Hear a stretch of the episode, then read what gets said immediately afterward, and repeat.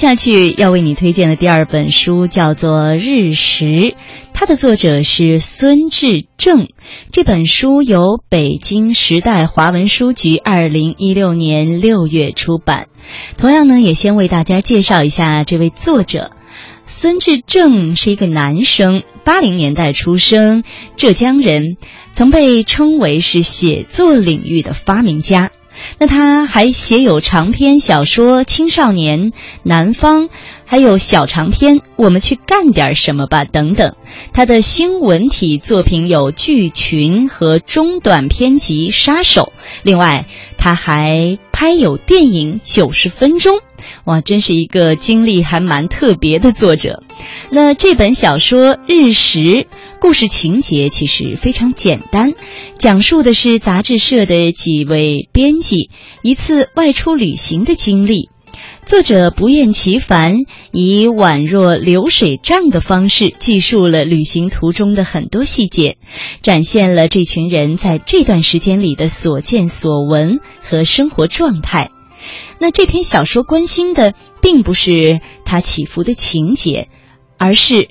人的存在状态和人怎么与时间相处。小说中所有的人物很奇特的是，他们都没有名字，而是以一二三一直到十六等等数字来进行编号。作者没有着重描写旅途中所经历的事情，也没有以长镜头去刻画每个人物及人物之间的关系，而是把重点放在一些不断出现的细枝末节的观察上。那这本小说《日食》只是旅途中一个很小的插曲。而每个人每一天的生活和每一段旅程都充斥着大量细枝末节以及可有可无的内容，正是这些构成了一个人日常的存在，而存在就需要我们去面对、去感受和思考，所以这部小说充分体现了作者在语言和形式上的创新。那这里日食不仅是指他们在旅行途中确实遇到了一次日全食的经过，也在讲时间对人的侵蚀。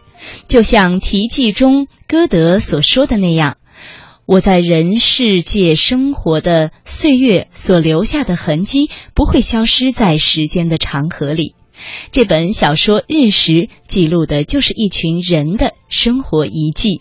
日食并不是热衷于浅露的抒情和议论，而是实事求是的记录一件件事情，一次次交谈，一场场风景，在不露声色的叙述中，表达了对时间、对生命的悲悯。如果喜欢这样的主题，不妨找来这本书读读看，叫做《日食》。